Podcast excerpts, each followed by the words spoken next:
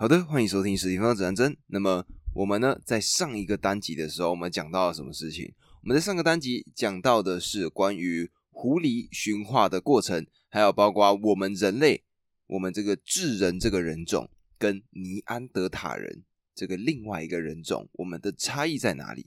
而说到底呢，最重要的一个核心的概念就是，我们是会合作的，我们是会跟其他的。人类一起合作，所以我们呢，因为互相合作，学习了更多的技能，我们才到了现在这样子的一个社会。那么这个时候呢，大家就想，哎，我们是不是很有同理心的一个物种？但是我们要怎么解释一个很重要的问题，就是战争，也就是为什么我们会有这么多的战争出现呢？那么在这里呢，我们就来到今天的新的章节。那这个章节呢，我们就会来探讨说。我们到底是什么原因出现这样子的状况？那么从上一期的这个内容里面呢，我们知道说我们有同理心，但是呢，这个时候呢，就有一些专家、一些学者，他们呢提出了一个新的理念。那这个理念呢，其实在我们的视角里面看起来是有点痛苦的。他说，让我们成为最好心物种的机制，也会让我们成为地球上最残忍的物种。那他是这样讲，他说我们人类是社交的动物，但是有一个致命的瑕疵，我们觉得那些最像我们的人比较讨喜。那么在书中呢，就讲到了说，我们因为这样子的一个机制，所以我们会去跟别人产生对抗。那根据这样子的一个想法呢，其实我们就必须要把一个之前非常有名的，应该算是学者吗，把它讲出来。他的名字呢叫做汤马斯霍布斯。那这个霍布斯呢？我想大家应该有听过，就是巨灵这样子的一个概念。他的想法呢，就是说我们呢人类是有点怎么讲，笨笨的、傻傻的，所以呢，我们需要一个非常高阶的一个存在。那这个存在，这个君王呢，可以带领所有人。那他呢有一个讲法，就是我们以前在古老的时代，在那个还是原始人的时代，我们呢就是所有人对抗所有人的战争。那这种所有人对抗所有人的战争呢，不是朋友之间彼此的对抗，而是敌人之间的彼此对抗。那换句话说，就是呢，我们呢在跟不认识的人对抗。而在所有科学的研究上都是这样。如果你有一个假设，你有一个假说，那接下来要干嘛？就是你要证明这个假说它是真的。那么我们呢就要来看看以前考古学家他们找到了哪些事情。那答案呢，或许。值得我们担心。第一个部分在南非西北方的一个地方，这个地方呢叫做塔翁村。那这个塔翁村呢，他们出土了一个类似猿猴的小型个体的头骨。那这个头骨呢，当时的主要解剖学家，他的名字呢就是雷蒙达特。他呢辨识完了这些骨头之后呢，他呢便将这些所有的出土的骨头、出土的物种称为南方古猿。那这个南方古猿呢，是最早在地表上行走的其中一种人族。那距今呢，大概有两百万甚至三百万的期间。那当时呢，这个雷蒙达特他拿到了这个头骨的时候呢，他其实就已经心里有点不太安定了。为什么这样说呢？因为在研究这个头骨的同时，他呢就在看所有的相关的头骨，发现这些头骨都有损伤。那是什么造成的呢？他的结论其实有一点糟糕，就是他说这些早期人类，他们应该是用了石头、尖牙和角来杀他们的猎物，而从遗骸的外观上来看，他们伤到的并不只有动物，他们还甚至杀害了彼此。而这样子的一个研究呢，最终它成为了一个理论，这个理论呢就叫做杀手原理论。那这个杀手原理论呢？主要的概念是说，我们呢基本上得要到一万年前这个农业出现的时候，我们的饮食才会变得比较有慈悲心。我们的文明如此的开端，可能是我们普遍不情愿承认我们内心深处真正的模样其实是如此。好了，那么我们呢在考古学上听到了这样子的例子了。接下来呢，我们再往下，我们再仔细去看有什么其他的事件。那我们呢就要来听一个老奶奶现在应该是老奶奶了，就是真古德。那真古德呢，他花了可能应该是一辈子的时间吧，都在研究黑猩猩。那其实呢，在早期他在研究这些黑猩猩的过程当中呢，他一直守住一份文件。这一份研究呢，最主要就是在研究这些黑猩猩。他发现呢，这些黑猩猩虽然长久以来都是和平的素食者，但是当真古德从一九七四年进入到这个猿猴的世界里面之后呢，他就看到了非常多大大小小的战斗。那在他进去的四年多的期间，有两群的黑猩猩一直在进行战斗，而这个真古德呢，他呢等于说在远处一直在看这些事情。他呢描述了黑猩猩捧着牺牲者他们鼻子喷血的头来喝，扭断一条肢体，用他们的牙齿把皮撕成一片一片的场景。好的，我们呢现在已经知道了以前考古学他们的研究，他们这个杀手原理论，然后现在呢还有真古的他提出的这个理论，也就是黑猩猩呢其实是挺嗜血的这件事情。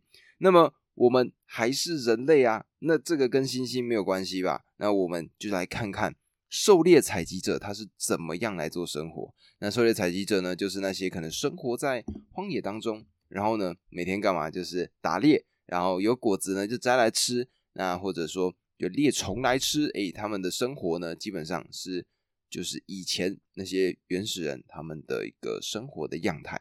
那么这里呢，又要端出一个新的学者。那这个学者呢，他最主要就是在研究我们这些现在狩猎的采集族群他们的生活状态。那他甚至呢，还研究最后呢，出了一本书。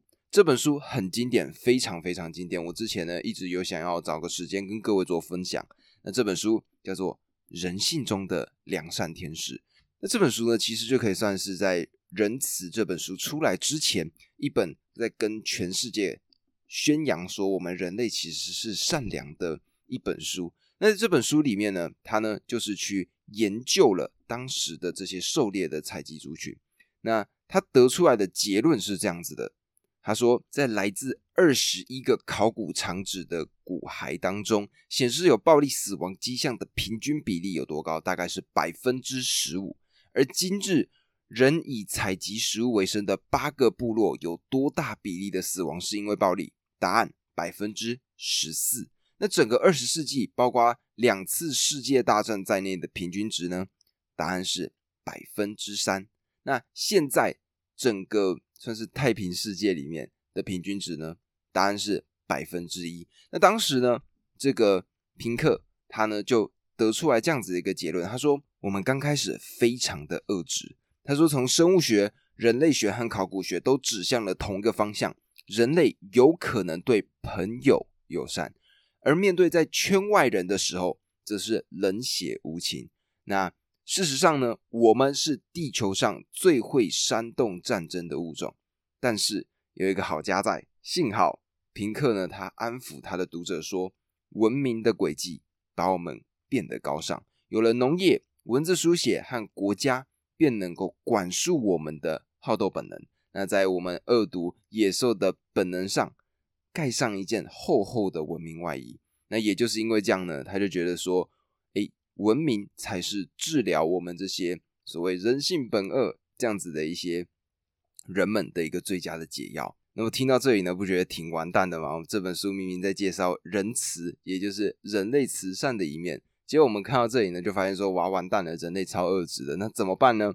我们这时候就要把真实世界，我们现在这个当下出现的事情拿出来跟各位讲。那首先呢，我们必须提到的是第一个很重要的人物，这个人的名字叫做马歇尔上校。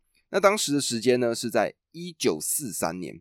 那一九四三年，如果对历史有稍微研究一些的，应该就知道那个时候呢是世界大战第二次的世界大战。那么当时呢，美军呢，他们呢就试图要去攻击一个岛屿。那这个岛屿呢是谁占领的？是日本人占领的。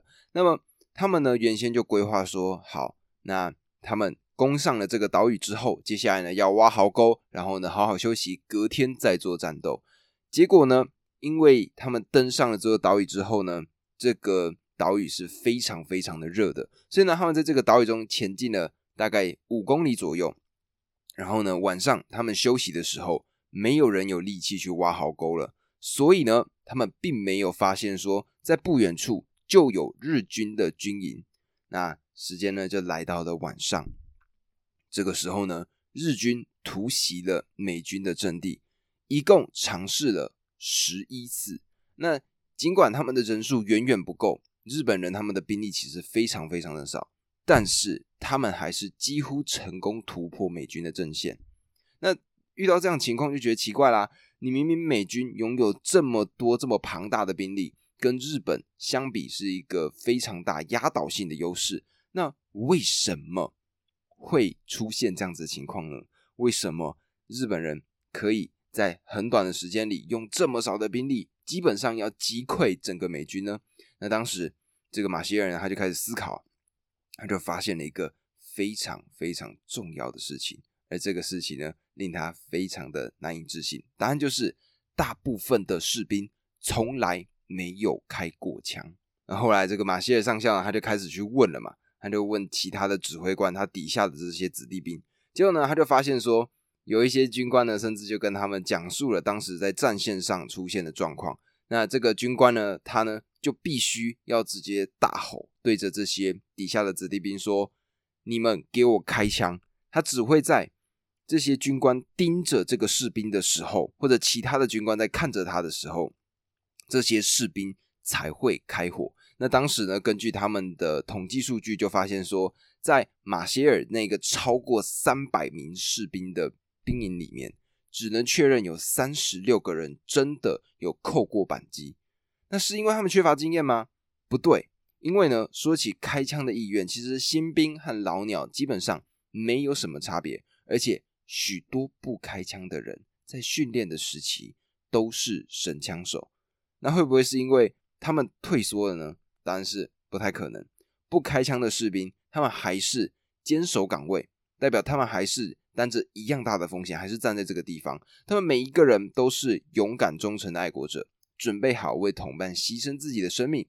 但是到了真正要紧的时候，他们却逃避了职责，他们没有办法开枪。那么透过这样子的一个事例呢，最终这个马歇尔上校呢，他呢就把这样子的一个研究成果。把它发表出来。那他呢，在一九四六年出版了一本书，这本书呢叫做《人与火的对抗》。在里面呢，他强调说，平均正常健康的个人内心通常都有一种未意识到的对于杀害同类的抵抗，以至于他不会出于自己的决断力而去夺走他人的性命。他写到说，大部分的人都有对于侵犯的恐惧，而那是我们情感构成的正常的一个部分。那这本书呢，怎么样呢？它的结果如何？当时这本书非常非常的有名，有名到呢，所有的这些军官他们基本上都会看这本书。那在马歇尔他还活着的时候，他呢可以说是享有非常好的名声。但是到了一九八零年代呢，对于他的怀疑就开始浮现了，很多的人都开始怀疑这本书它真正的价值在哪里。而举例来说呢，他就觉得说这本书并没有。有任何的访谈，任何的研究，而甚至呢，他觉得说马歇尔这个人，他曲解了整个历史，他不了解人性。那么，好啦，怎么办？我们有没有任何的证据进一步的去支持他呢？答案是有的，而且还为数不少。那第一个呢，是一个英国的战将。那这个战将呢，他呢就讲到说，当时。他写的一封信里面就会写到，他说：“我们英国子弟的问题在于，他们不是天生的杀手，也就是呢，他就在抱怨说，他靠得住的人非常非常的少。那他甚至呢，有去计算过，整个部队人数大概只有四分之一的人是可以开枪、可以战斗的。那这个呢，是英国发生的事情。那还有其他的吗？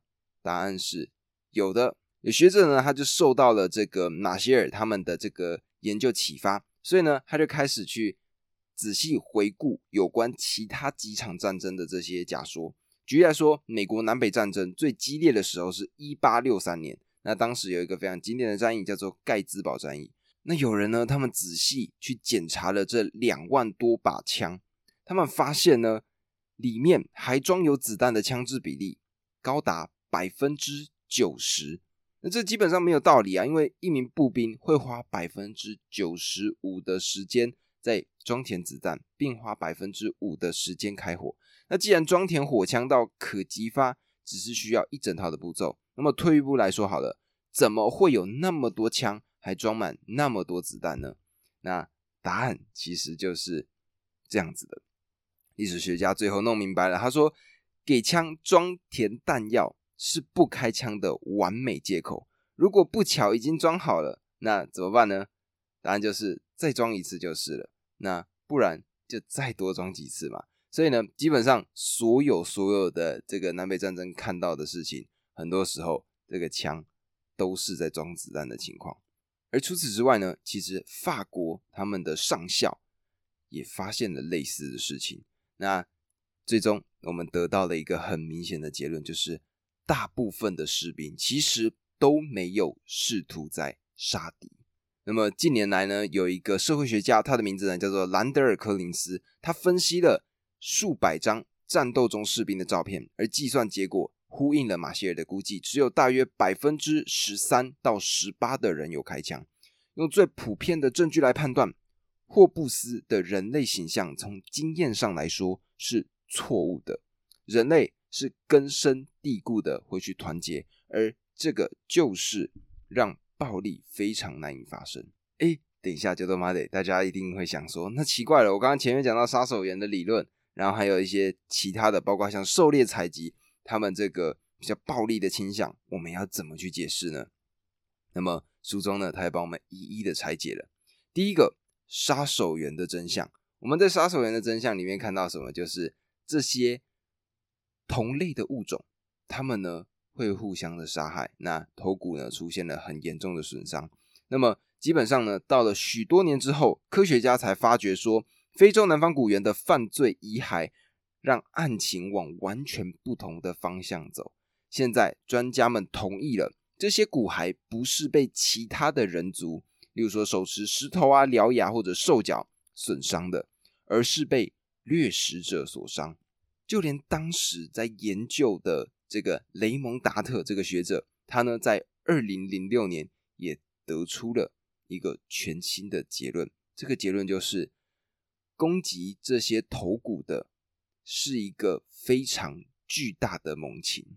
OK，我们呢把考古学的理论推翻了。下一步呢，我们的表亲什么黑猩猩真骨的这件事情，我们又应该怎么处理呢？那答案呢？就是我们必须看向其他的物种，因为真古德他研究的物种是其中一种黑猩猩，另外一种黑猩猩叫做巴诺布猿。